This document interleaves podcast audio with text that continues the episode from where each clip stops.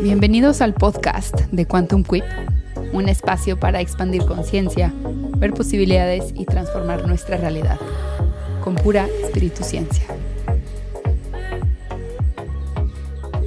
Hola, bienvenido a otro episodio de Quantum Quip y en este episodio te quiero hablar sobre los rituales y el poder que tienen los rituales en nuestra vida. Recuerda que soy la tía escéptica, que antes yo no creía nada de esto, pero hoy no puedo estar más enamorada de los rituales. Llevo pegada todo el año, desde el año pasado, en ritualizar todo lo que nos está, o al menos lo que me estaba pasando a mí. Ahora, los rituales vienen de muchas formas, colores, cantos, de diferentes culturas, de diferentes religiones y están presentes en todo el mundo. A cualquier cultura que voltees, te vas a dar cuenta que hay rituales. Pero ¿por qué se han convertido en algo importante? Bueno, primero que nada, ¿por qué dejó de ser importante? Porque le quitamos el espíritu a la vida, le quitamos lo espiritual a la vida. De alguna forma el ritual se le adjudicó a la religión. Y puede ser que aquí no seamos religiosos, pero eso no significa que no seamos espirituales. Entonces, ¿qué pasa? Si volteamos a ver nuestro mundo, estamos en crisis hoy. Nuestra sociedad nunca había visto estos niveles de depresión, estos niveles de ansiedad, estos niveles de trastornos mentales. Yo lo que veo con esto es que pareciera que colectivamente tenemos sed de Dios. Nuestra alma está anhelando el reencuentro con esa conciencia universal, amor incondicional, Madre, Padre, Creador, Fuente, Universo. Otra vez, elige tú tu lenguaje, el que tú elijas y el que resuena contigo es perfecto. Pero se trata de entender cómo el ritual, el poder del ritual nos conecta con eso. Y quiero aclarar algo porque pareciera que la tecnología nos ayuda, y, creo que sí, hay muchos avances tecnológicos que nos están ayudando, pero también la tecnología a muchos de nosotros, sin importar la edad, esto ya se ve hasta en chiquitos, la tecnología nos hace sentir aislados por, la, por los niveles de comparación que hay y perdidos de nuestro propósito porque todo el tiempo estamos comparando lo que el otro hace en redes sociales y lo que yo no hago, entonces de alguna forma hay un desvalor ahí. Un ritual es una secuencia de actividades, acciones, que, que, esas acciones o actividades pueden incluir un montón de cosas, palabras, afirmaciones, rezos, cantos, canciones, peticiones, música, devoción, regalos, símbolos, objetos. Todo eso realizado con el único objetivo de honrar algo, de apreciar algo, y cuando digo algo, me refiero a cualquier atributo de la conciencia, la conciencia total, universal. ¿Qué es un atributo de la conciencia? Alguna virtud espiritual. ¿Qué son estas virtudes espirituales?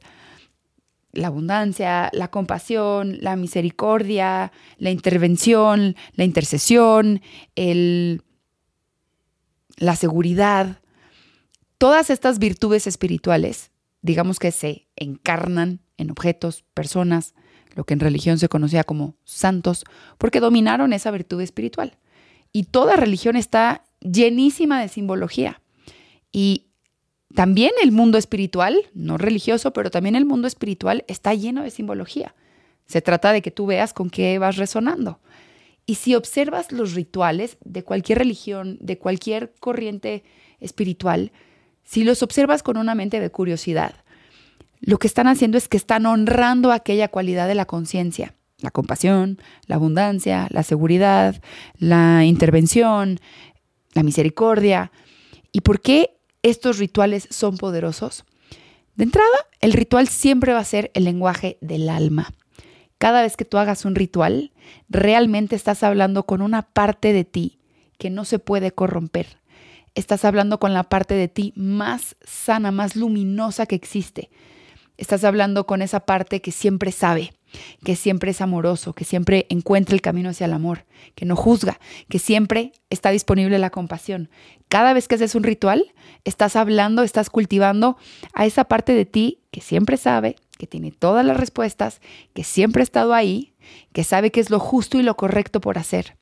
Esa parte de nosotros siempre, toda la vida, siempre ha estado ahí solo que nos desconectamos de ella por los miedos, la incertidumbre, el trauma, la cultura, la defensa, la protección. Y hay que entender que nuestras almas no nos hablan con los pensamientos, nos hablan en grado de presencia. ¿Qué tan presente estás en tu momento? ¿Estás respirando en este momento? Podemos estar presente en nuestro momento o podemos estar completamente desconectados de nuestro cuerpo, viviendo en futuros apocalípticos que nunca van a pasar o reviviendo y reactivando el trauma de algún pasado terrorífico. Pero cuando estamos presentes, deja de haber ese tipo de pensamiento, deja de haber justo el pensamiento del futuro apocalíptico, deja de existir la tragedia del pasado, estamos solo siendo presencia. Y cuando eres presencia, entonces puedes escuchar la guía del corazón, puedes ser completamente honesto y vulnerable primero contigo sobre hacia dónde vas o cuáles son tus intenciones o qué quieres tú de esta vida, cómo qué tan alejado estás de una vida de plenitud y libre. Cuando cultivamos esa presencia a través de los rituales, podemos sostener nuestra energía en una frecuencia determinada. ¿Por qué? Porque aunque sea por ese momentito, en el momento del ritual, energéticamente no estamos siendo la carencia creada por los pensamientos tóxicos negativos del futuro, del pasado, del deseo descontrolado, de los juicios, de lo que falta, de la no suficiencia, que todo eso siempre está desvalorizando. Cuando realmente estamos en presencia no existe eso.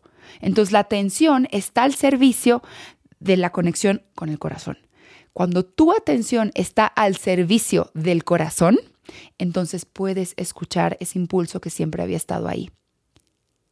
Y ya sé que todo esto puede sonar un poco trillado, pero de verdad es así. Y por supuesto que es un lenguaje que tenemos que empezar a comunicar y hablar.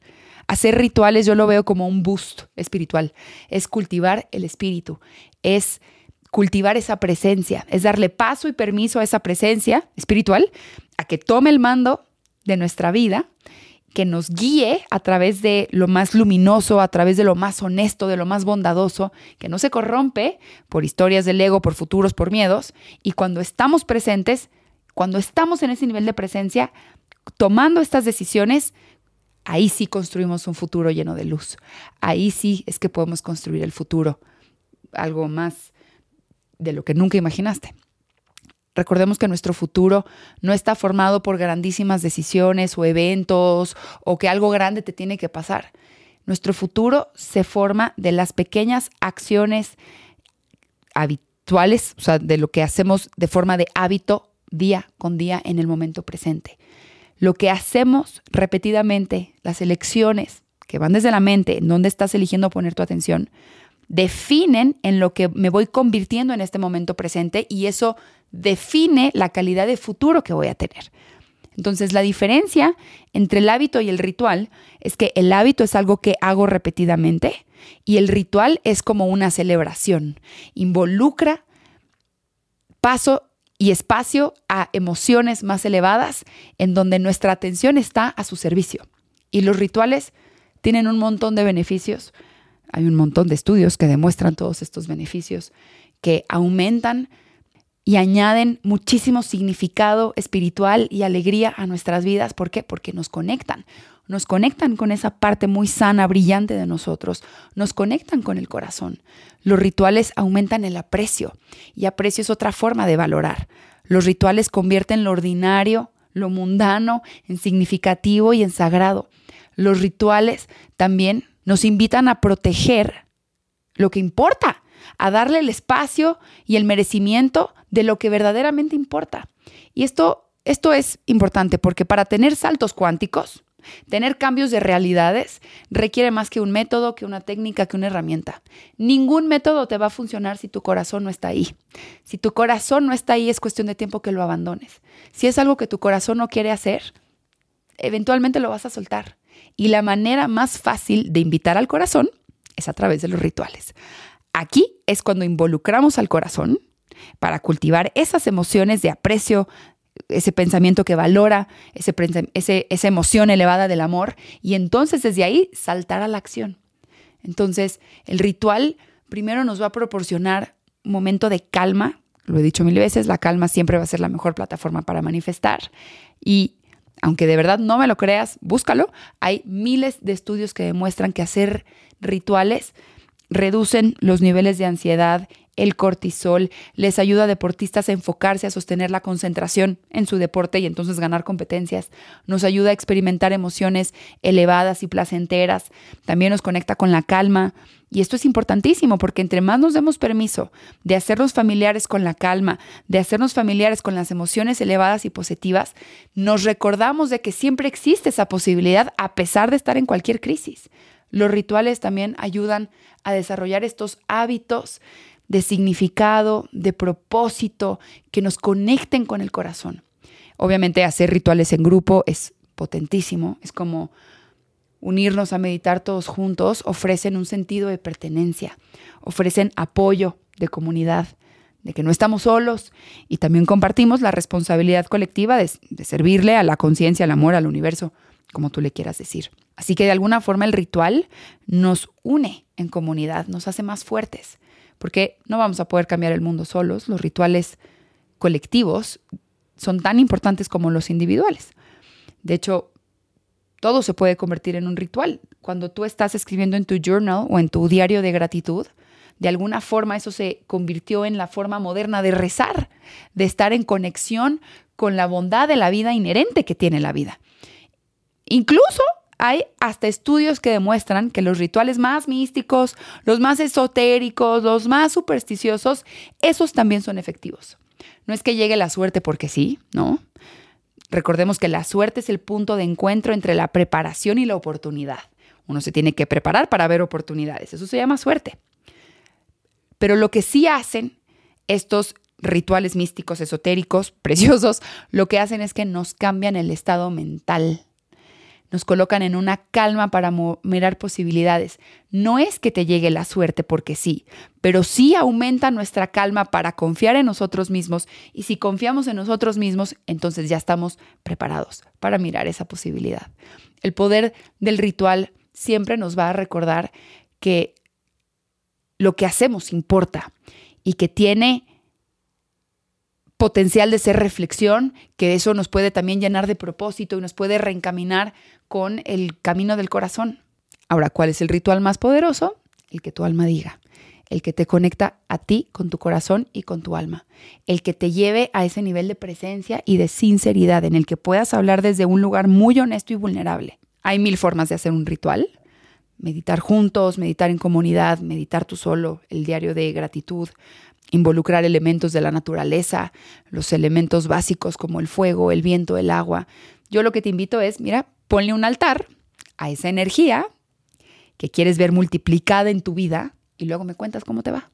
Cuando ponemos un altar es una forma de honrarle a la vida de su existencia, de un atributo que tiene esta vida y hacerle su ritual es una forma de valorarla, celebrarla y apreciarla.